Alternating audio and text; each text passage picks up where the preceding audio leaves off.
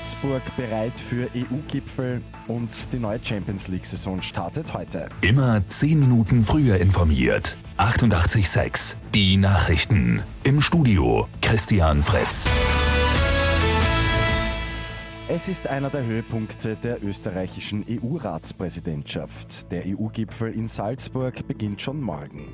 Die 28 Staats- und Regierungschefs kommen zusammen, um über Migration und auch den Brexit zu beraten. In der Stadt Salzburg gilt während des zweitägigen Gipfels Alarmstufe Rot.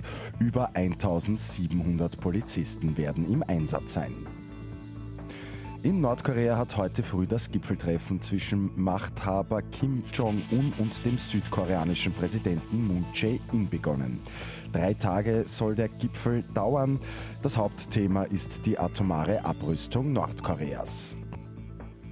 Am Abend geht die Fußball Champions League wieder los. Ohne österreichische Beteiligung startet die neue Saison mit einigen Krachern, unter anderem FC Liverpool gegen Paris Saint-Germain, AS Monaco gegen Atletico Madrid oder auch der FC Barcelona gegen PSV Eindhoven.